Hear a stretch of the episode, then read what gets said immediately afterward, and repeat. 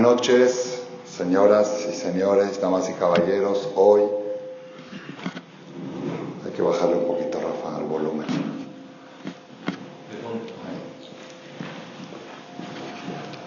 El botón del lado derecho, un poquito más bajo. Ya. Sí, sí, gracias. Sí. Hoy día martes para miércoles 20 de Kislev 5779 y de noviembre 27 de noviembre del 18. Moray Berabotay, estamos hoy en la quinta charla de esta serie de conferencias del tema la angustia y la alegría, cómo eliminar el virus de la angustia y voy a sintetizar eh, la última parte que nos quedamos, porque es la serie, las charlas son en serie. Hablamos al principio de la importancia de estar dispuesto a luchar. Luego hablamos de, la semana pasada dimos un mensaje muy potente, quizá el más trascendental de toda la serie, que la angustia no es una enfermedad, es un síntoma. Y las diversiones no son, las diversiones, los juegos, los placeres que ofrece la calle no son medicinas son paliativos, calmantes, analgésicos. Y pobre de la persona que trata de curar enfermedades con analgésicos. La calle ofrece analgésicos y la Torah ofrece antibióticos. Cuando una persona tiene el sentimiento de angustia, de tristeza, de depresión, ese no es el problema, ese es el síntoma del problema, es la calentura, es la fiebre. Hay que buscar cuál es la infección que genera ese síntoma y reparar la enfermedad y no el síntoma. Aclaramos también que no estamos en contra de los analgésicos, son necesarios. Lo primero que hay que hacer cuando la persona tiene calentura es bajar la fiebre, pero no conformarse con eso, ir a buscar la solución a la raíz del problema. Entonces, igual en la, parte anímica, cuando una persona se siente bajoneado, triste, lo primero que tiene que hacer es quitarse esa tristeza, aunque sea de manera superficial. Ir a jugar, ir a divertirse, salir a dar la vuelta, tomar aire, un viaje, un shopping, lo que sea que le calme el síntoma. Pero no conformarse, decir, ya que vi que se calmó el síntoma, entonces este es el remedio. Ese no es el remedio, ese es el calmante. Ahora tienes que ir a buscar el antibiótico. Entonces ese es el tema, digamos, central, se puede decir, de toda la serie de estas charlas. Cada vez que la persona siente un problema anímico, tiene que saber que es un síntoma. Y hay analgésicos y hay antibióticos. Los analgésicos se utilizan, pero si dejas crecer la infección, cada vez los analgésicos que antes servían ahora no sirven, la dosis que antes servía ahora no sirve, hasta que llega un momento que la infección es tan grande que no hay analgésicos que puedan servir y ahí llegan con el rabino. Rabino quiere una solución urgente, estoy deprimido. Hubieras venido antes que crezca tanto la infección, el tratamiento hubiera sido mucho más fácil. Ahora que ya dejaste crecer tanto, sí se puede tratar, pero tienes que tener mucha paciencia porque vamos a tener que hacer terapia intensiva para ir erradicando ese foco infeccioso que lo has dejado crecer tanto. Eso fue lo que eh, pusimos como fundamento central del de la serie de estas charlas. Y ahora lo que tenemos que hacer es investigar cuáles son los focos infecciosos que generan el síntoma de la angustia. Los focos infecciosos pueden estar en varias partes, como en la medicina, que a veces la infección está en la garganta, a veces está en el estómago, a veces está en, el, otra parte, en el pulmón, o aleno, neumonía y según el lugar donde se encuentra la infección, es el tipo de penicilina, el tipo de antibiótico que receta el doctor. Entonces, igual en la parte esta de la angustia, según el secreto que dijimos que es una enfermedad y no un síntoma, es un síntoma y no una enfermedad, el foco infeccioso que genera el síntoma de la angustia puede estar en diferentes partes o en todas las partes. El ser humano se divide científicamente en tres partes es sentimiento, pensamiento y físico. Sentimientos del corazón, pensamientos la mente y el físico es la parte física. Entonces, la infección que genera el síntoma de la angustia puede estar ya sea en la parte sentimental o en la parte intelectual o en la parte física. La semana pasada extendimos dentro de lo posible cuál es la infección de la parte sentimental. Dijimos que hay dos, rencor y egoísmo. Una persona que tiene rencor en el corazón es imposible que esté alegre. Es una contaminación que tiene una, una bacteria que se llama rencor, que esa bacteria genera el síntoma de la angustia. Y existe la facultad en el ser humano de eliminar los rencores. ¿Por qué? Porque la capacidad de memoria que tenemos es limitada y tú decides en qué usarla, igual que en la computadora. Tú decides qué vas a tener en el disco duro y qué vas a tener en el pendrive.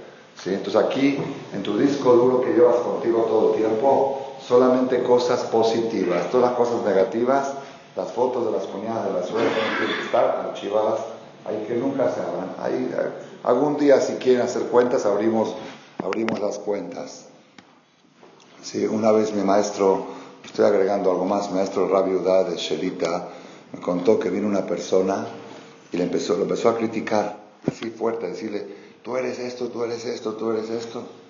Le dijo el Ram, mira, yo tengo una lista de amigos y una lista de enemigos. Si lo único que tienes que hacer es que pasarte de una a la otra. Así le dijo el Ram. Es muy fácil, lo que tienes que hacer es pasarte de una a la otra. Como diciendo, a mí no me mueve, di lo que yo tengo amigos y tengo enemigos, pásate de una lista. Pero no, la persona lo toma en serio, me dijo así, me humilló, otra vez llegó otra persona y empezó también a criticarlo, a criticar, mira esto, a criticar a él y a criticar a otros. Le dijo el Rab, mira, el mundo está dividido en dos grupos, el grupo de los que actúan y el grupo de los que hablan. Te quiero desear los que hablan, te quiero desear que sea de los que hacen y no de los que critican. Generalmente los que critican no actúan y los que actúan no critican. Entonces la persona tiene que ser... Entonces volviendo al tema, el rencor hay que eliminarlo, hay que borrarlo y esa es una de las claves. La verdad, esta charla que dimos la semana pasada, la mandamos por WhatsApp, algunos la vieron en vivo. Una señora me escribió de Eres Israel, religiosa y todo. Dice, jamás pensé que una conferencia me iba a llegar anillo al dedo el día que la necesitaba. Justo ese día tuvo un problema, que la suegra, que no la suegra, que esto, un problema grave que se podía armar a un pleito. Escuchó esta conferencia mientras estaba cocinando, dijo el asunto está terminado, delete, suprimir, archivado, archivado, foto y archivado. Entonces ese es el, ese es el corazón. Y la otra, y la otra, quiero aprovechar a felicitar a mi hija Yehudit Malek, que hoy es su cumpleaños 19 de Kislev cumplió 17 años de Hashem.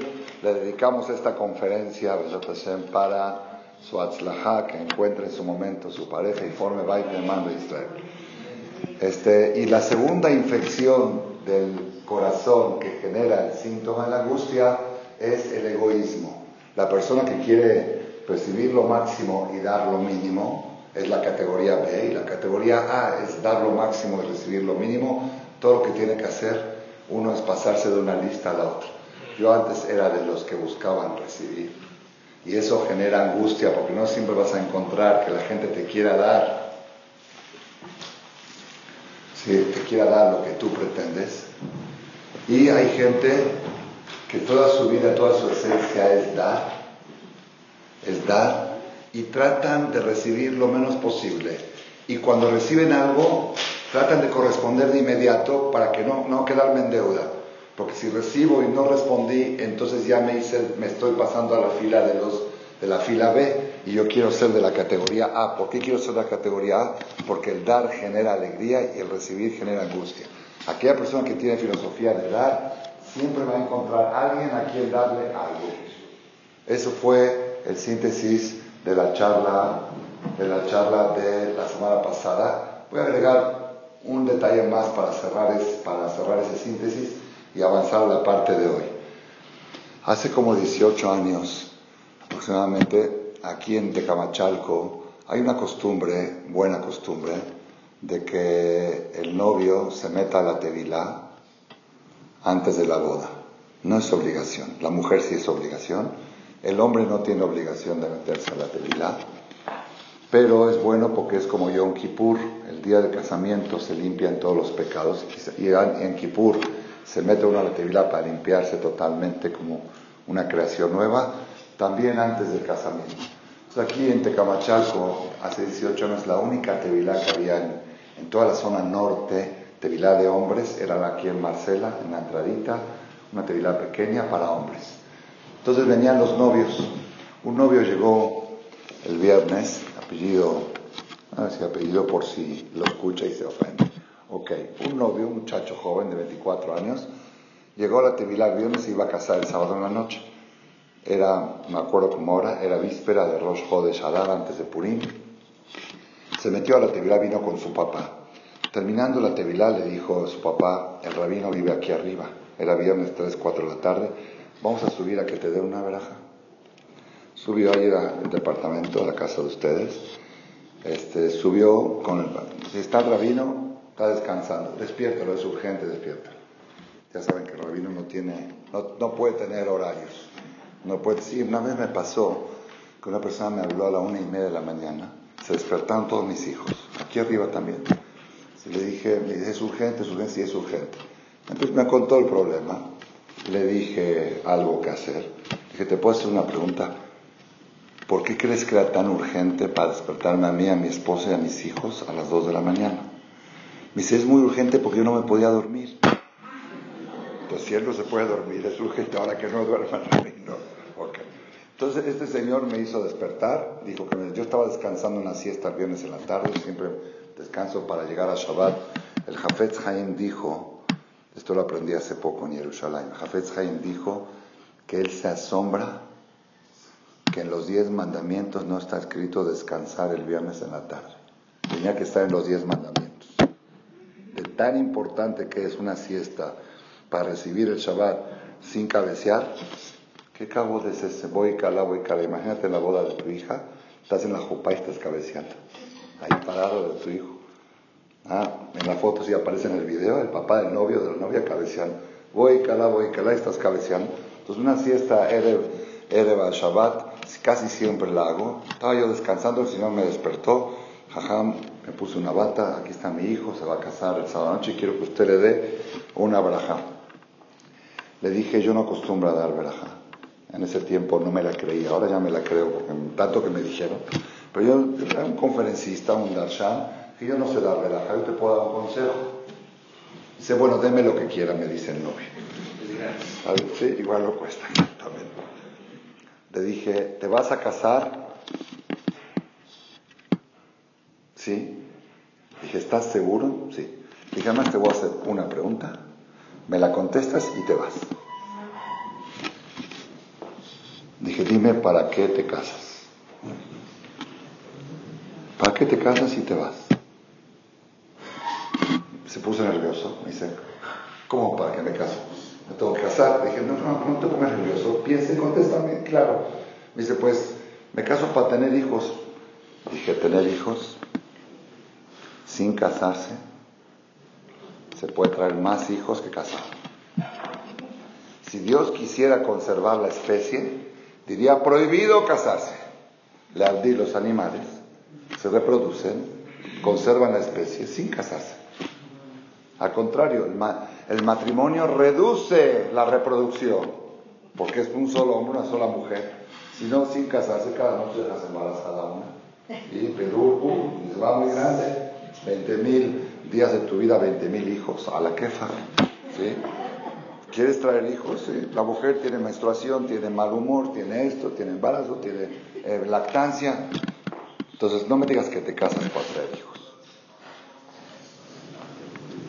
Y aparte, está escrito claramente en la Torah que aunque la persona no puede traer hijos ya a cierta edad avanzada, se tiene que casar. Loto Beyot Adam Levadó, aunque ya ha tenido varios matrimonios y ha tenido hijos y tiene nietos y ya tiene 119 años y 364 días, que se case para irse de este mundo casado y no soltero. Loto Beyot Adam Levadó. No es todo. Entonces dime, ¿para qué te casas? Me dice, pues Es más, le dije, de por sí la vida es muy complicada, ¿para qué la complicas más con el matrimonio? Me dice, pues, ¿qué quiere? ¿Que me quede soltero? Dije, pues sí, eso no es respuesta. Me dice, es que todos mis amigos ya se casaron. Dije, si todos tus amigos se suicidaron, tú también te vas a suicidar. Esa es la respuesta, que se casa por la onda. Ahí le voy a decir un humor negro, a ver, se vale un poquito. Dicen que cuando llevan eh, fuera de aquí a enterrar a alguien, el entierro original no es en cajón.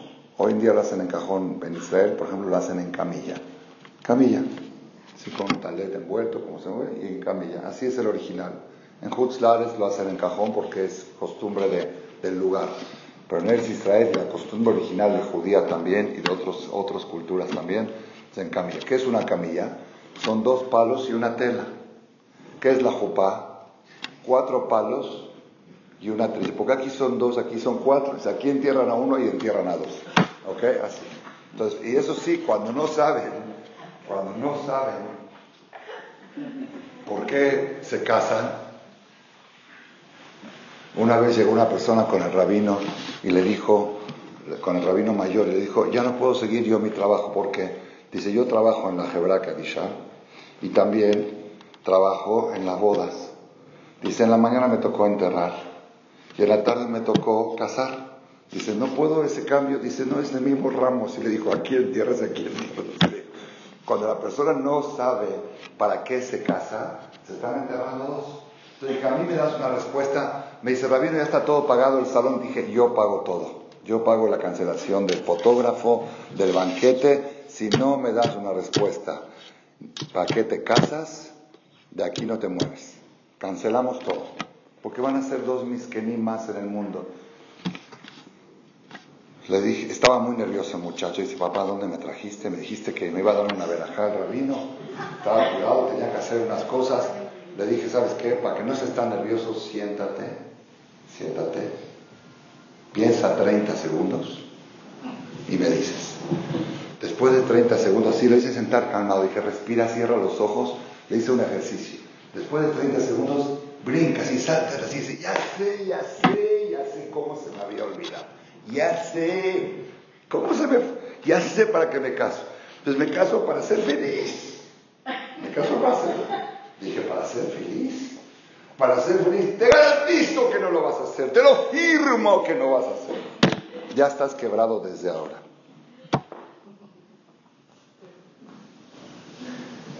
Pobre el que se casa para ser feliz. Me dice, entonces dígame usted, así me dijo él, entonces dígame usted. Le dije, nada más te faltó una H y una A. La H muda. ¿Saben qué es la H muda? La Real Academia Española, vinieron aquí los reyes de España a visitar hace unos años.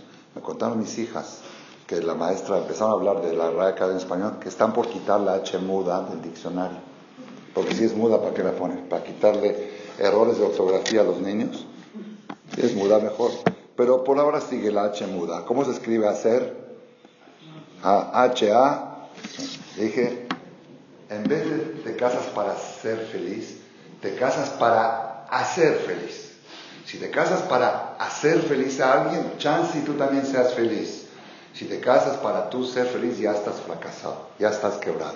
Entonces, para que no se le olvide nunca al muchacho, le dije, tú te vas a casar en Rosh Hodesh Adar. Tú sabes que hay una Gemara que dice, es famosa, hay una canción, Mishenichnas Adar Marvin Besimha. Desde que entra el mes de Adar, se incrementa la alegría. Y que para que nunca se te olvide, cuando sepas la fecha de aniversario de tu boda, que festejes cada año, piensa esto. Mishenichnas Adar, cuando entra el mes de Adar, cuando entras al, matrimonio Adar, Marvin Besimha. Cada vez se va a incrementar más la alegría en ese matrimonio. Y Shenichnas a recibir, Marvin Betishabea. Si entras a recibir, cada vez va a estar más deprimente tu matrimonio. Entonces, ese es el tema de la categoría A que dijimos. Con eso se hace terapia para eliminar el virus, la bacteria, la infección que radica en el corazón que se llama egoísmo, egocentrismo. Lo contrario de eso es altruismo. Dar y dar y dar sin buscar recibir nada a cambio. Con esto terminamos con el tema del corazón. Ahora vamos a pasar a la infección que está en la parte mental. Esa va a ser la conferencia de hoy. Se llamó el subtítulo Limpia tu mente. ¿Cuál es la infección mental que genera el síntoma llamado angustia? La infección, la voy a decir primero en hebreo y luego se la voy a traducir al español. La infección, la infección se llama Safek. Safek. ¿Qué dice la palabra Safek? Duda. La duda, la incertidumbre, la confusión de ideas. Cuando la persona vive con ideas confusas, con ideas dudosas, cuando la persona dice, no existe una verdad absoluta, todo es relativo, eso genera el síntoma de la angustia. La persona que vive con claridad, que vive con seguridad, que vive con certeza, que no tiene duda, que tiene claridad en todo lo que es la vida, esa persona no puede tener angustia. Hay un dicho que dice, es un dicho talmúdico que dice, en simha que atarat sefekot. No hay una alegría mayor que la dilucidación de las dudas. Atarat sefekot. En simha que atarat sefekot. No existe una alegría más grande que alguien que estaba en duda y se le aclaró. Cuando hay duda, la mente está empañada. Ese empañamiento de la, de la mente provoca el síntoma llamado angustia. Cuando la persona logra desempañar la mente, no hay alegría más grande que eso. eso. Hay muchos niveles en esto. Incluso en el estudio de la Torah. Se pone uno a estudiar, se mete a profundizar en algo y siente todo nublado y todo empañado. Cuando logra dilucidar todas las dudas que tenía al principio de ese tema que está estudiando, no hay una simja más grande que eso. No existe. Rabotai. En sistema de deducción, dice el Ramalech, esto no lo escuché de mis maestros, pero estoy seguro que es verdad. En simha que atarata sefekot, si no hay algo más alegre que dilucidar dudas, en Aetzel, esa parte de deducción mía, no hay más tristeza que ribuya sefekot, que la gente que vive con muchas dudas. En Etzel que ribuya sefekot, no hay algo más triste que vivir en la duda, que vivir en la incertidumbre. En el tema pedagógico hoy en día es muy sabido eso. Hay que tener cuidado con los niños, aunque tengan los papás dudas, no transmitírsela a sus hijos. Porque el niño cuando le, da, le pones a dudar algo, lo desestabilizas emocionalmente. A los niños hay que darles cosas claras. Si empiezas a decir, ahora que en ocho días, no, pues parece que hay algunas teorías que ahora es día, ya ya lo desestabilizas emocionalmente. Tienes que tratar de transmitirles cosas claras y seguras y certezas, aunque tú no estés tan seguro, no le transmitas la inseguridad al niño. Entonces el tema, el tema de la infección de la mente es reducir el empañamiento mental, reducir las confusiones, reducir las ideas dudosas, todo tipo de incertidumbre, falta de certeza, genera angustia, genera amargura. Y esa amargura es lo que estamos hablando ahora de, tristeza.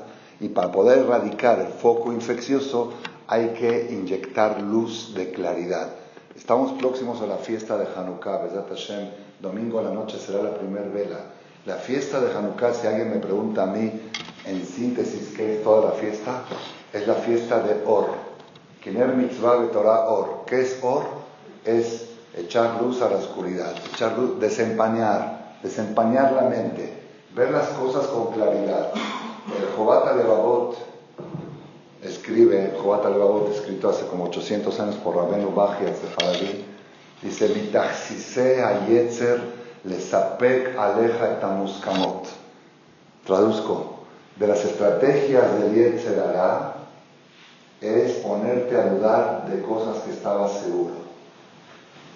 Cosas que antes estaba seguro, te pone a dudar.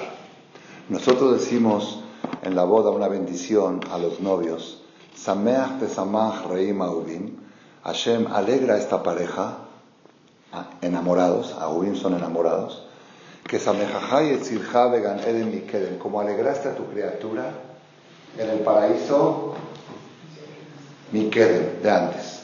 ¿Por qué le pedimos a Shem que alegre a la pareja de la misma manera que alegró? Pues la, la traducción natural de esto es la boda de Adán y Eva. ¿Quién bailó? No puedes decir que Cain y Eber, porque todavía no estaban casados los papás. Hashem, así se llama. Hashem se hizo Shushbin, le dijo, aquí está tu novia, y se puso a bailar, oh, oh Entonces también, así como tú alegraste a Adán y a Jabá, alegra también a esta pareja. Pero hay algo más profundo en esto, la batalla. Una persona anda buscando novia, pareja, muchos años, hasta que finalmente Hashem le presentó después de haber intentado con varios, dijo, esta, esta es la mujer, esta es la mujer que yo siempre busqué, la mujer de mi vida, este es el hombre de mi vida, y se casan enamoradísimos. Reima Ubim, enamoradísimos. Al otro día del Sheba Berajot, o de la boda, los que se van de luna de miel sin Sheba al otro día viene el Yetzirah y le dice, oye, de todas las millones de mujeres que hay en el ¿Tú crees que esta sea la mejor? ¿A poco no hay otra mejor? Quizás me apure demasiado en tomar la decisión. Eso se llama fitil en lenguaje mexicano, meter fitil. Es es ponerte a dudar de cosas que la noche de la boda estabas muy seguro.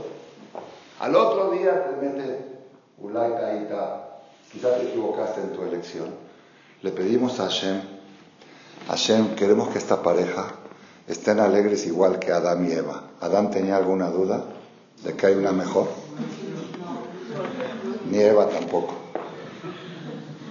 Por eso estaban felices, porque viven sin duda, sin incertidumbre. La persona al otro día de la boda, de casamiento, tiene que saber el hombre, le digo a los hombres, al otro día del casamiento todas las mujeres fuera de tu esposa es jardín zoológico.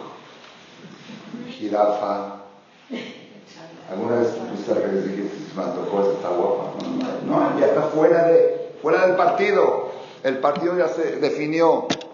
No, quizá me equivoqué, ese etcétera. Meterte la duda sería etcétera.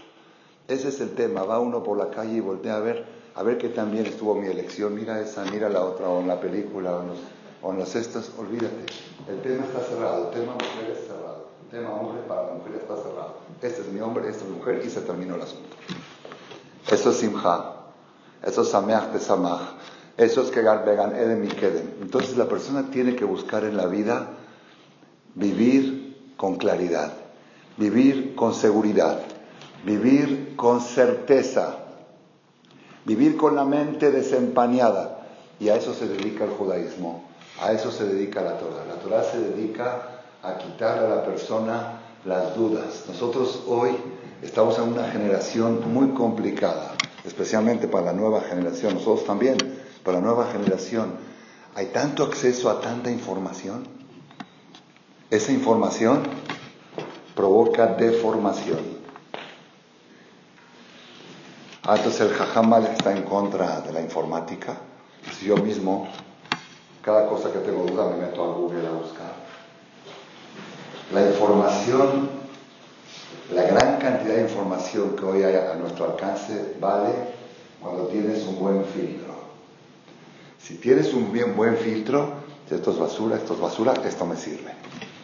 Cuando no tienes un buen filtro bien marcado, o los agujeros de tu filtro, así me dijo mi maestro Rabales, todos tienen filtro en la mente, pero tienen los agujeros muy grandes tienen los hoyos muy grandes que pasa mucha basura, esa información se convierte en deformación. Esa información se convierte en duda. ¿Tendrá razón esto? ¿Tendrá razón el otro? Te metes a buscar dietas, este dice que es mejor comer esto, otro dice que es mejor comer lo otro. Y aquí le hago caso. La, falta de la cantidad abrumadora de información te hace creer que no existe una realidad absoluta. Y al no existir una realidad absoluta, todo, todo es relativo. Todo es relativo pues estoy vivo, es relativo. Estoy, sí, estoy sano, es relativo. Existe Dios, es relativo. Soy judío, es relativo. Soy Halevi, es relativo. El que dice todo es relativo, si todo es relativo, nada, nada tiene certeza. Rabotay, nada más para, para resaltar este punto que estamos diciendo ahora. Existe un concepto en la numerología judía que va con las letras, va paralelo a la Cada letra del hebreo tiene una equivalencia numerológica, la Aleph 1, la B 2. ¿Cuánto suma la palabra Safek? Safek, la Samech, 60, la P, 80 y la Q, 100. 60 más 80 más 100, 240 suma la palabra duda en hebreo. Exactamente suma lo mismo mar. ¿Saben qué es mar? De maror. Mar, amargo. 40 y 200. Que el Safek provoca mar, la duda provoca amargura. ¿Y quién mete el Safek? Amalek. Amalek también suma 240. Amalek es el que vino a meterle la duda al pueblo judío post salida de Egipto, cuando ellos tenían claro, Vayaminu Hashem, Moshe Abdo, no hay como Dios, mi Moja, Baelim Hashem, ¿quién es como tú entre los poderosos Dios? Mika Moja Nedaba Kodesh, viene Amalek y dice, no, yo puedo, yo me atrevo. Les puso la duda, aunque perdió la guerra, pero les metió a dudar. El concepto Amalek es meter duda. Amalek es equivalencia numerológica al Safek 240. Safek equivalencia numerológica Mar. ¿Y qué otra cosa más equivale a 240? Dólar. La palabra dólar escrita en hebreo suma 240. Dalet Vav Lamet Resh, 240. ¿Cómo va a estar el dólar mañana? No te deja dormir en la noche.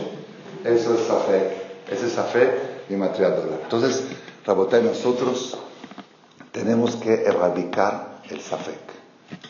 Cada vez es difícil de un jalón erradicar todos los Safek, pero tenemos que entrar en el proceso. El proceso, todo lo que es el sistema del estudio de la Torah, la Torah escrita y la Torah oral, es saber que existe una verdad absoluta, escrita por el Creador, que creó el mundo, que creó la inteligencia, que creó la mente humana. Y Él es el, el, dueño de toda la jochma, de toda la ciencia, y si Él te dice algo, así como tú escuchas algo en nombre de Albert Einstein, dices, aunque yo no lo entiendo, Él sabe lo que estaba diciendo, si lo escuchas en nombre del que fabricó el cerebro de Albert Einstein, con más razón. La persona tiene que vivir con seguridad, vivir con certeza. Yo me acuerdo cuando era chico, un día llegué a la casa y le dije, papá, tenía creo que 8 o 9 años, ¿sabes qué nos contó la maestra? Que hay cosas que tienen 9 millones de años y 15 millones de años y 20 y 300. Y tú me enseñaste Bereshit bara Elohim et Hashamayim Beta, 5700. Entonces, ya, ya no sé a quién creerle. Tú me enseñaste que el mundo tiene esto y que antes era ay, era cero, nada. Y ahora que están los millones. Mi papá era un hombre educador, alaba shalom, de pocas palabras, de pocas palabras. Pero las pocas que decía eran fulminantes. Mi papá de chiquito en Argentina era del equipo de River. Los males tenían la bandera más grande del estadio. Como mi abuelo no dejaba que la guarden en su casa, la escondían en casa de la familia Nehmad. Nehmad, el que es el Shohet, los que son de ahí, hoy en día grandes jajamín. Y se iban a la cancha los sábados con, la, con la bandera más grande del estadio. Después papá creció, ya se hizo mora y todavía dejó todo eso, pero yo todavía me gustaba escuchar, en televisión nunca tuvimos, pero me gustaba escuchar el partido y nos interesó. Yo era de River también. Un día llegué papá, ganamos, papá, ganamos. Me dice, ¿quién ganó? Le dije, ganó River. Dice, ellos ganaron, ¿tú qué ganaste? Así me dijo, ellos se burlan de ti porque tú los mantienes. Ellos juegan, se divierten, ganan y tú los aplaudes. ¿Tú qué ganaste? Cuando una persona, a esto lo agrego yo, cuando una persona está mirando un partido en la tele, por ejemplo, ¿sí? Ya no hablo de haram ahorita, haram no, haram, partido, no, no, está viendo mujeres, partido. Cuando está viendo el partido, todo el mundo está ganando, fíjate. Los jugadores ni hablar, el club, es decir, el dueño del equipo ni hablar, el estadio, la compañía de luz, los que venden las papas sabritas en el estadio, los que venden las salchichas, ¿qué más? El que está firmando, el camarógrafo que está firmando lo que tú estás viendo, está ganando. la, Internet, Infinitum, la compañía de teléfono. Todo el mundo está ganando. El único que no está ganando nada es el que está así. Dos horas. Voy a jugar, voy a divertirte. Que otros te vean a ti jugando. Una persona me dijo a mí una vez, ¿por qué usted no ve películas? Dije, porque yo hago las películas. Yo no veo, yo hago historia, no veo historias de otros. Ve tú a jugar, ve tú a divertirte, haz tú goles. Así. Ese no gana nada. Eso me dijo mi papá una vez. Cuando llegué con el tema de, de la escuela, dije, papá, la moral me dijo, la maestra me dijo que 8 millones, 10 millones. ¿Saben qué me contestó mi papá? Espectacular. Nunca escuché una respuesta tan contundente. Dice, ¿cuánto le cuesta a los arqueólogos agregar un cero más? Si les costaría 100 dólares, lo pensarían dos veces. Pero como cada cero que ponen les da más dinero. ¿Cuánto te dijo la maestra? 8 millones de años. Dile que tu papá te dijo que son 80. Que te demuestre lo contrario. Dile, mi papá dijo que él leyó que son 80. Y al otro día dice que son 800 millones de años. Un cero más. Contundente. Contundente. ¿Cuánto le cuesta? Entonces, ¿qué pasa? Uno vive confundido. Ayer dijeron 30 millones, Una vez llegó una persona a las grutas. ¿Saben qué son las grutas? Como se dice, donde Marat Antifim, en Israel hay un lugar de... Sí. Yo estuve una vez con mi papá cuando vinieron la primera vez a Israel. Fuimos allá y la, esta, la guía turística empezó a decir que estas, estas eh, ¿cómo se llama? Sí, esta tiene 15 millones de años, tiene entonces yo en la mitad la pared, sí, la pared era ¿eh? antes era un poco más atrevido, y le dije, perdón señorita, 15 millones antes de la creación o después, AC o DC. Me dice, ah, no, pues yo creo que antes. Antes de la creación no había nada. Después pasaron 15 días Llegó otro turista a ese lugar, a las grutas, y estaba cerrado, 5 de la tarde cierran, llegó tarde, estaba cerrado, dijo, ¿puedo entrar? No. Bueno, es que yo me voy mañana, está cerrado. Dice, bueno, cuénteme, le dice al poli, al poli que cuidaba, le dice, a ver, cuéntame qué hay aquí adentro. Dice, estas grutas tienen 15 millones de años y 15 días. Le le dice, con tanta precisión, dice, yo escuché al guía turístico la semana pasada, dijo 15 millones, ya pasaron 15 días. y 15 días. Pues, ustedes se ríen, ¿por qué se ríen? ¿Por qué? Porque es un juego, un cero más, aquí ponle 15 días más y todas las son 30 días más. Entonces, la persona tiene que vivir con claridad, con claridad, no vivir confundido, no vivir con, vivir con claridad. Eso es lo que se dedica a la Torah. Había un muchacho hace como 18, 18 20 años que venía aquí a las conferencias. Él, él tiene toda una historia, era campeón de golf mundial y estuvo en la dianética, estuvo en todo tipo de cosas, estuvo casi por desertar el judaísmo. Al final, por pura casualidad, que no existe las casualidades, cayó en las garras del Ram Malek, así dicen sus papás. Sí, cayó en las garras porque él era muy liberal, muy, muy todo. Y de repente un día me encontré con él, si me invité a una clase, me dijo, yo no voy a clases de Torah, si quiere usted venga a mi casa, a mí no me da los libros, a mí demuéstrame que existe Dios. Pero Baruch Hashem fue progresando, hoy ya vive en Estados Unidos, una familia muy bien, caché bien, ocho hijos, ya saben, todo bien, ya. Pero fue todo un proceso muy difícil. Él era muy, muy caprichoso y muy preguntón. Todo preguntaba. Un día le dije, sube a decir Koanim, porque era Cohen. Me dice, ¿qué es Koanim? Le dije, bendición al pueblo. Dice, yo lo voy a bendecir a usted. Si usted está en más categoría que yo. No supe contestarle, me puso a pensar, era muy preguntón, muy así. Entonces un día iba con su novia, se fue a Miami en las vacaciones, sí, mal, mal, por supuesto mal, pero todavía estaba en proceso, no podía yo decirle esto, no, esto, no, las cosas tenían que caer por su propio peso. De regreso de Miami, en el avión venía él, su novia, y una paisana que estaba sentada, él se sentó en el medio, su novia en la ventana y la paisana en el pasillo, mal, mal, mal. No hay que sentarse entre dos mujeres. Más si estás con tu novia, tú siéntate al lado de la señora y yo en la ventana. Pero no tenía todavía conocimiento, hoy seguramente ya no lo haría. Se sentó en el medio, en la ventana su novia y a la izquierda una señora paisana, así se veía como de 40 años. Y él como era muy, muy así, estaba en proceso de Teshuvah, abrió plática con la señora, ¿usted quién es? Fulana de tal. Se dio cuenta él que ella no tenía nada de religión. Le preguntó, ¿y usted en qué cree? ¿Usted cree en Dios? Dice, no. La señora dice, no. ¿En qué cree? Dice, pues yo creo en la teoría del agua. Y empezó a decir de esto, de lo otro, de chango. Entonces él empezó a decir, no, usted está muy equivocada. Le empezó a explicar Adam Arishon, que Dios creó a Adam y esto. La señora, no, porque la evolución, y él no estaba tan preparado para darle respuestas científicas.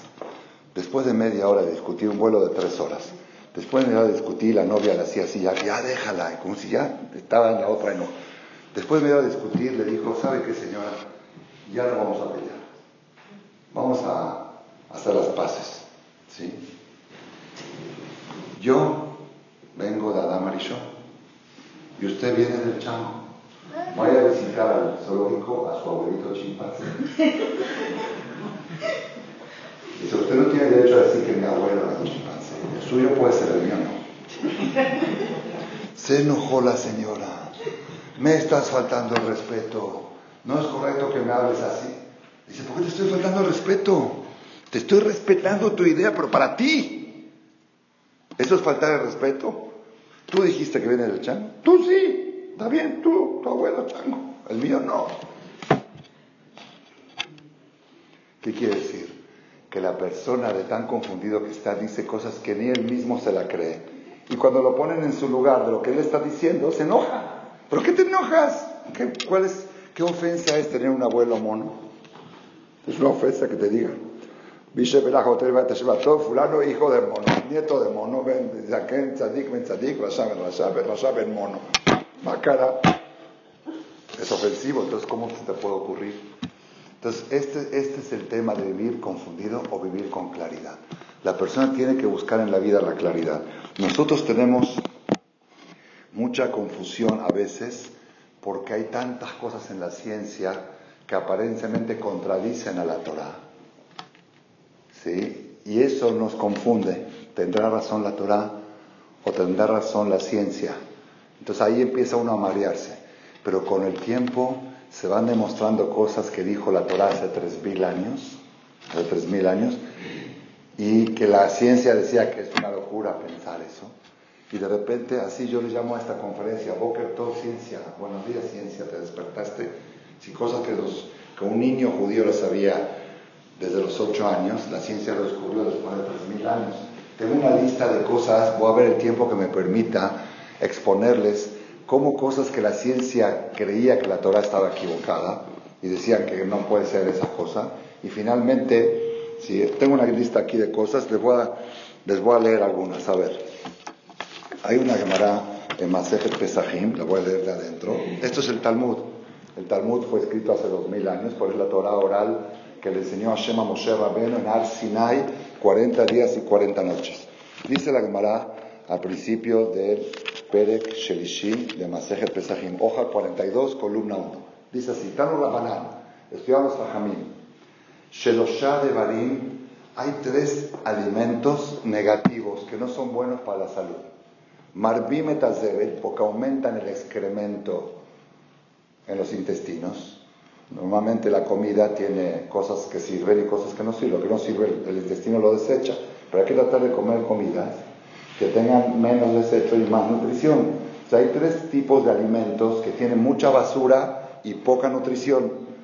Y aparte de esos tres alimentos, cofefime tacoma, que es como se traduce cofefime tacoma, en corban la columna vertebral, en otras palabras, vejez prematura. Venotlim ehad mehamesh meot mimaor en y reducen uno de 500 de la capacidad visual. Hay tres alimentos que tienen tres efectos negativos. Mucha basura en los intestinos, vejez prematura y reducen miopía, reducen la capacidad visual. ¿Cuáles son esos tres alimentos negativos? Dice la Gemara, pat kibar, pan integral, Beshechal hadash, cerveza fresca, Beyerek hay y verduras crudas. No te gustan las verduras crudas, ¿verdad? Yerek la Gemara dice, tres cosas negativas para la salud. Pan integral, cerveza fresca y verduras crudas. Gemara Pesajim, hoja 42, columna Sigue la Gemara. Tano Rabaná. Sheloshá Levarim, hay tres alimentos muy positivos. Memati metazeber, reducen el excremento en los intestinos, es mucha nutrición y poca basura. Zokfi metakoma, hierguen la columna vertebral que la persona pueda estar erguido muchos años. Umeirim etainaim, y refuerza la capacidad visual de la vista. ¿Cuáles son esos tres alimentos buenísimos? Eluen, pan nequia, pan blanco, y el baguette así blanco, de harina ultra refinada. Así se la llama después. Harina ultra refinada. Sole chebasole. Basar shamen, carne grasosa. Y, y yain yashan, y vino añejo. Esas tres cosas es lo mejor que hay para la salud. Carne grasosa, pan blanco y vino añejo.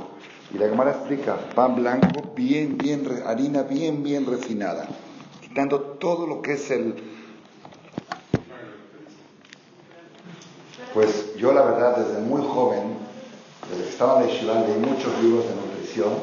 Yo mismo fui vegetariano muchos años, fuera de Shabbat que había que comer carne leí mucho de nutrición, ¿sí? Y cuando llegué a esta Gemara dije, híjole, esto yo creo que lo aleno. Sí, y nosotros sabemos que Moshe Emet, Torato Emet, pero todo lo que dice de nutrición contradice a esto. ¿Qué voy a hacer? ¿A quién le creo? Yo mismo tenía un tipo de nutrición muy vegetariano.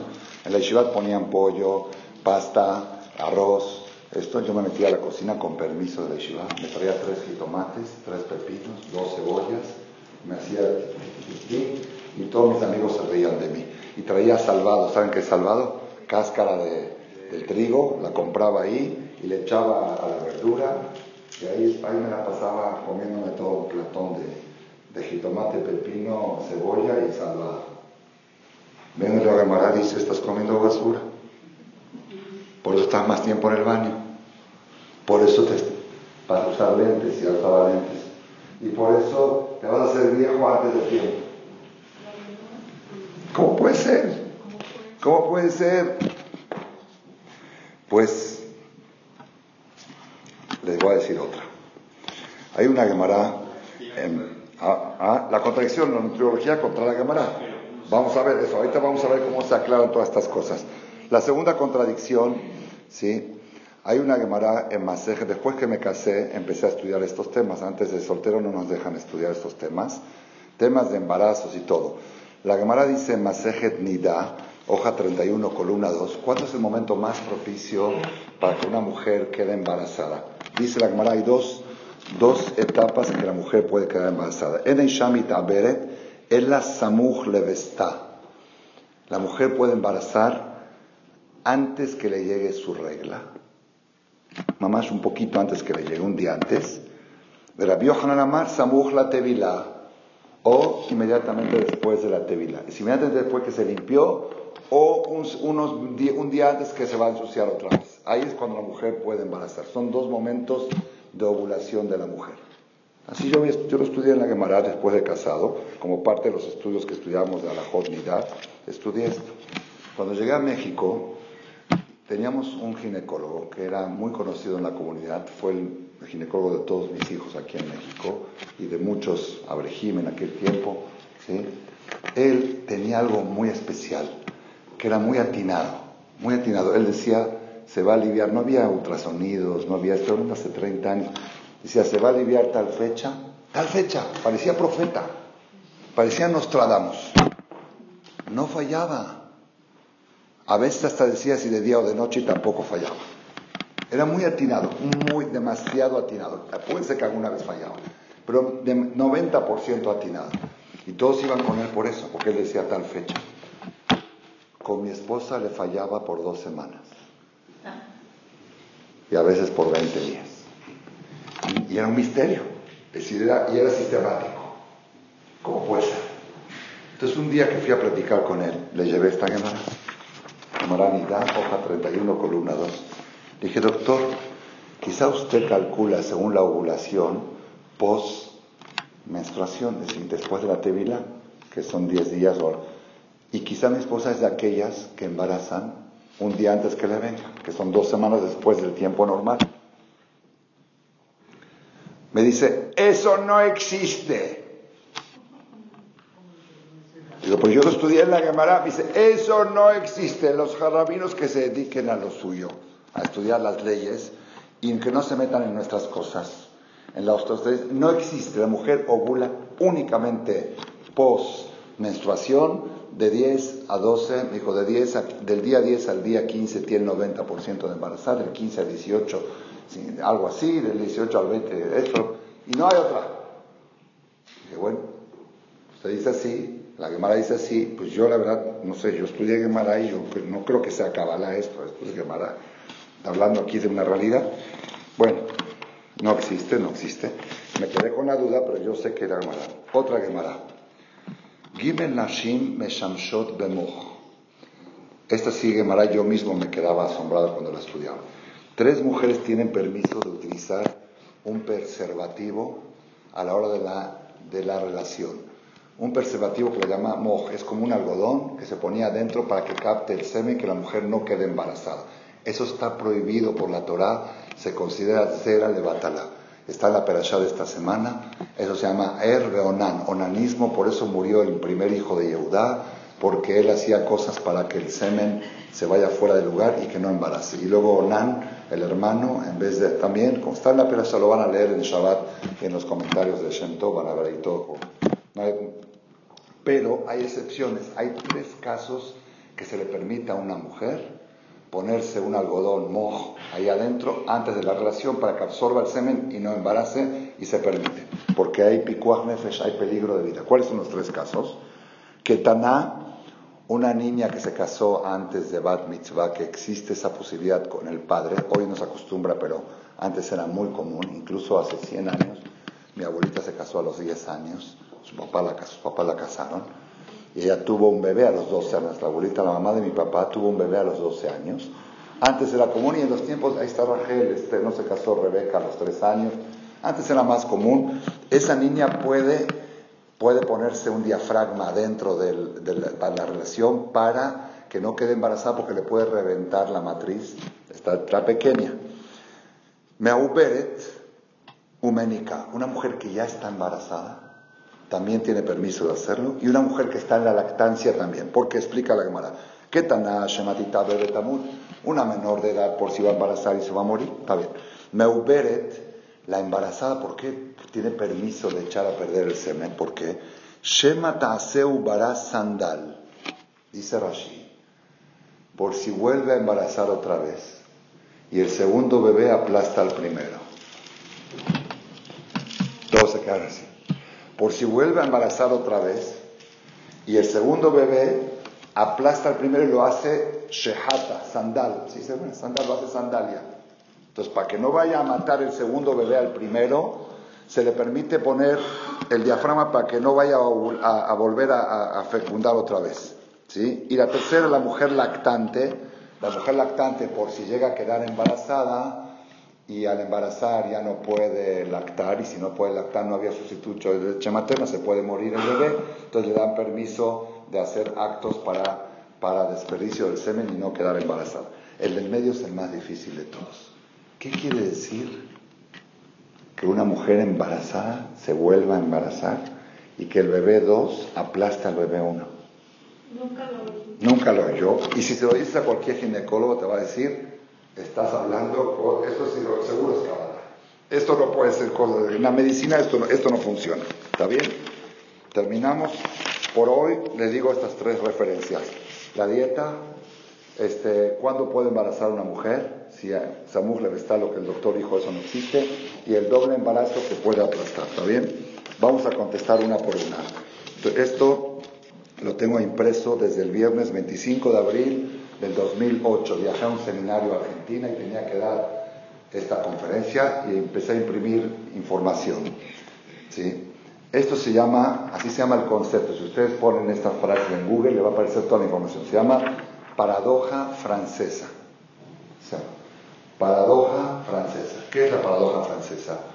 Los estudios dicen que cuando una persona come carne grasosa y pan blanco, ¿sí? esas cosas suben el nivel de colesterol en la sangre.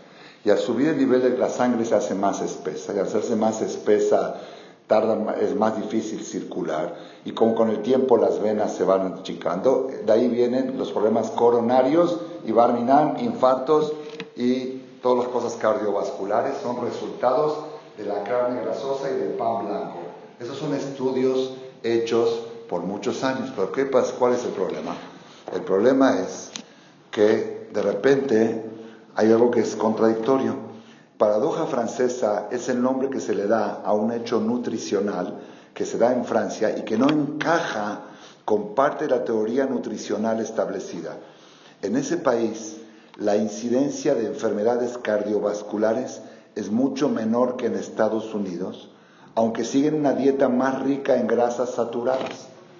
El país, el pueblo que más grasas saturadas consumen son los franceses. Comen tocino con mantequilla, con pan, con este, baguette, el baguette con tocino con mantequilla. Comen pura grasa. Para los, para los vegetarianos comen pura mugre. Entonces, según los estudios, tenía que ser la, la tasa de mortalidad por problemas cardiovasculares es la más alta, es la más baja del mundo. A eso llaman la paradoja de la dieta francesa. Ha habido varias interpretaciones del hecho. En 1992, un programa de la cadena de televisión estadounidense aseguró que se debía a las propiedades del vino tinto. Y eso hizo que se dispararan las ventas de vino tinto en aquel país. Y aquí tengo varios estudios de otros estudios que llegaron a la misma conclusión. Una teoría para esta aparente discrepancia es que otro factor más importante de la dieta francesa, vino tinto, protege las arterias del corazón. El resveratrol es un antioxidante natural que se encuentra en el vino tinto. ¿sí? Y aquí están estudios y estudios y estudios. Entonces, ¿qué pasó aquí, Rabotay?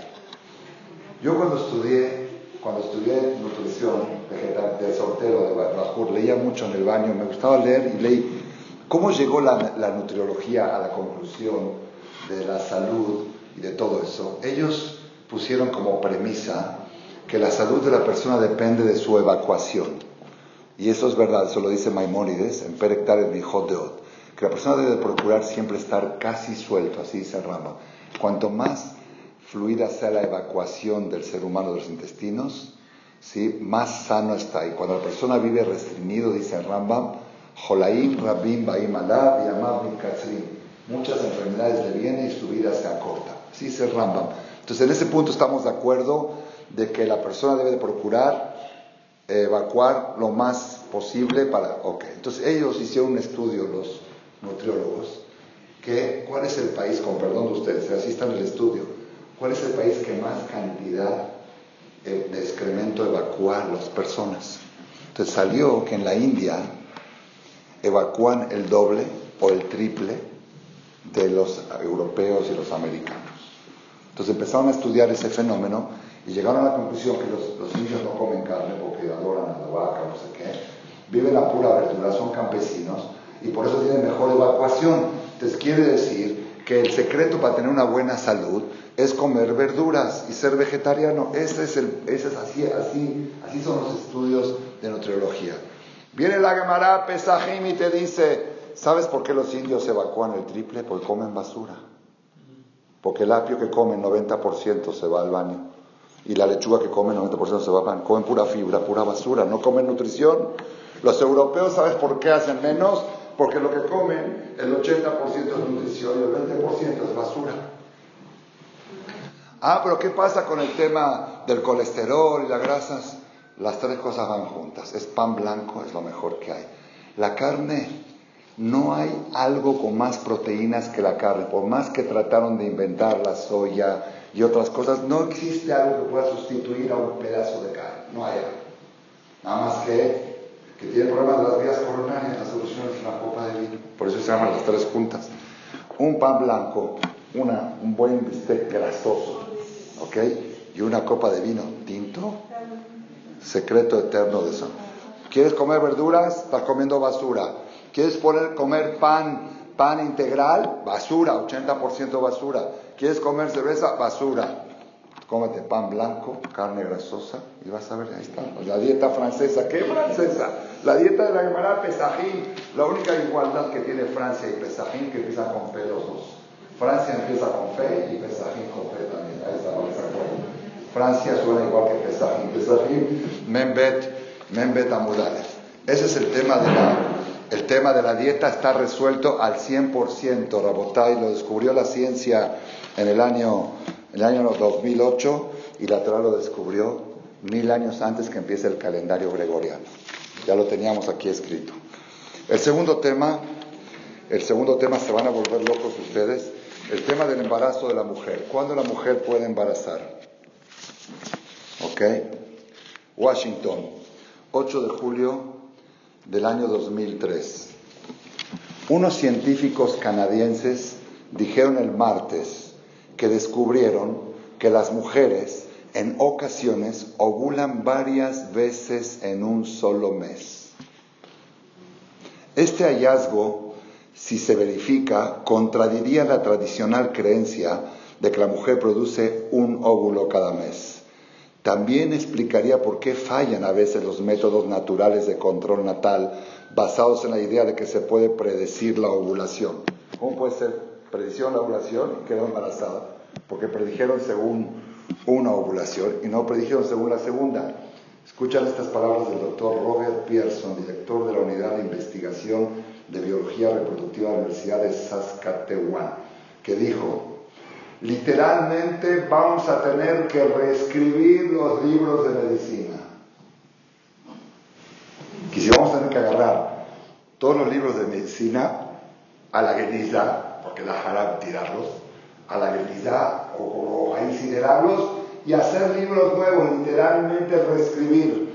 Los científicos creen desde hace mucho tiempo, no le voy a leer todo el artículo, ustedes lo pueden buscar, dice así, la ciencia médica tradicional dice que una mujer tiene un ciclo que dura unos 28 días en los que un óvulo madura. Es liberado por el folículo, cae en la trompa de falopio y entonces es fecundado o desechado durante la menstruación.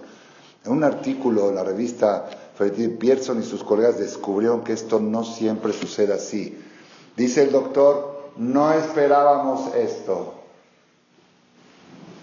Cuando ellos hicieron la investigación no esperaban este resultado. Dice, espero que esto ayude a explicar a las mujeres cómo se embarazan cuando realmente no quieren embarazarse. Y también nos ayudará a diseñar mejores terapias de fertilidad. Al final estoy salteando partes para decir lo, interesante de todo esto. Los hallazgos que se vieron por primera vez, dice, realmente, escuchen esto, ¿eh?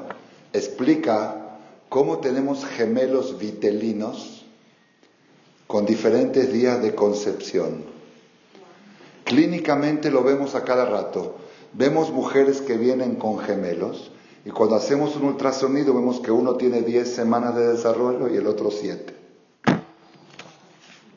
Gemelos vitelinos del mismo nos gemelos, no sé qué vitelinos, si hacen el estudio del ultrasonido, un bebé tiene 10 semanas de embarazo y otro tiene 7. Imposible, imposible. Respuesta, uno se embarazó la noche de la tevila y el otro se embarazó 21 días después antes de que venga la nueva regla. Y dice la cámara que esa mujer puede usar el este para que no vaya a traer un bebé que aplasta al otro. Espectacular lo descubrió el doctor Pierson, aquí están los estudios. ¿sí? Por eso digo, buenos días, ciencia. La Torah es Torah Emet. Cada cosa que pensábamos antes que eso no puede ser, aquí está en la Torah. Tengo una lista de más cosas que ya no voy a extender porque se hizo un poco tarde. Pero el punto principal que quiero cerrar la charla de hoy. Nosotros si queremos vivir con alegría, tenemos que desempañar la mente. La fórmula para desempañar la mente es saber que existe una sola verdad. Emet es una sola y no hay más que una. Y nadie puede tener la verdad más que el que fabricó la verdad. Más que Hashem Elohim Emet. Esa es la, la tefilá que hacemos después del Shema. Emet. Hashem Elohim Emet. Beatzim. Benachon. Bekayam. Beashar. Beneeman. Beahu. Behabib. Benehmad. Benaim. Benorah. Beadir. Un tukan. Un kubal. Adabar 15 expresiones de certeza, de seguridad. Todo, a mí mi maestro Rabades nos enseñó a los alumnos, hay que, hay que vivir a lo seguro, hay que vivir seguro, no hay que vivir dudando. Las dudas generan angustia. Entonces, eso es lo que la Torah nos da, eso es lo que la Torah nos brinda. En otras ocasiones, no sé si en esta serie de charlas o en otras oportunidades, yo les puedo ir demostrando como todo el objetivo del judaísmo en las fiestas, en Hanukkah, en Purim, en Shabbat, es erradicar el odio, erradicar el egoísmo y erradicar las dudas. A eso, a eso nos dedicamos todo el tiempo. ¿Verdad, para que tengamos el zehut de estar convencidos que tenemos una Torah emet, que tenemos la verdad absoluta, no tenemos ninguna duda y viviendo con seguridad, Bezrat Hashem vamos a tener simha siempre, amén,